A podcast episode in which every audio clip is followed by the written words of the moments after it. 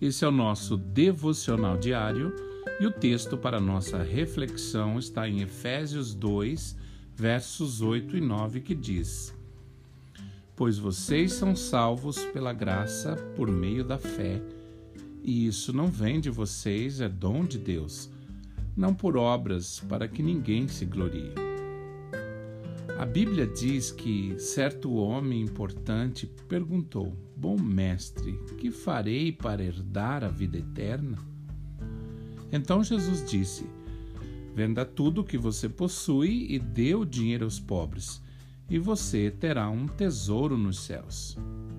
Depois, venha e siga-me. Ouvindo isso, ele ficou triste, porque era muito rico. Esse homem rico e importante já tinha alcançado os três P's do sucesso: poder, prosperidade e o prestígio das pessoas. Então ele perguntou a Jesus: Que farei para herdar a vida eterna? Perceba que o modo com que ele formulou sua pergunta mostra que ele pensava que conseguiria a vida eterna da mesma maneira com que havia conseguido tudo em sua vida, ou seja, com o próprio esforço. Ele pensou que um lugar no céu era uma mercadoria que poderia ser comprada, mas não é assim. Somente um Deus insensível venderia a salvação para aqueles que podem pagar.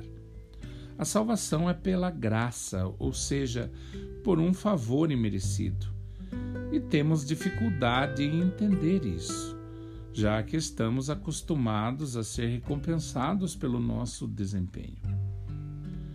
Assim como você não impressionaria o pintor Pablo Picasso ao fazer alguns desenhos no papel, da mesma forma o seu caráter e as suas boas obras não te qualificam para a salvação.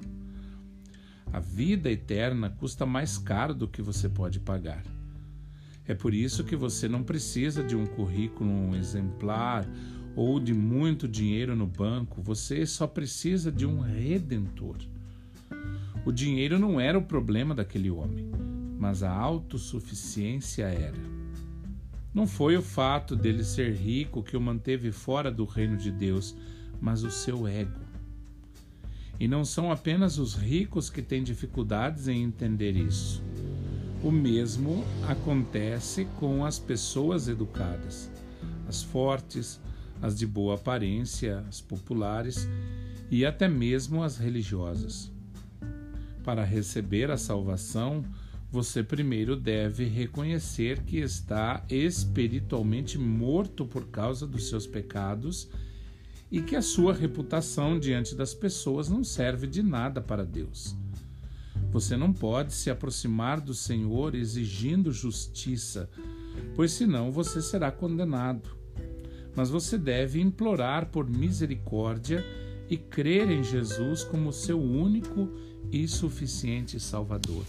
Que você tenha um excelente dia.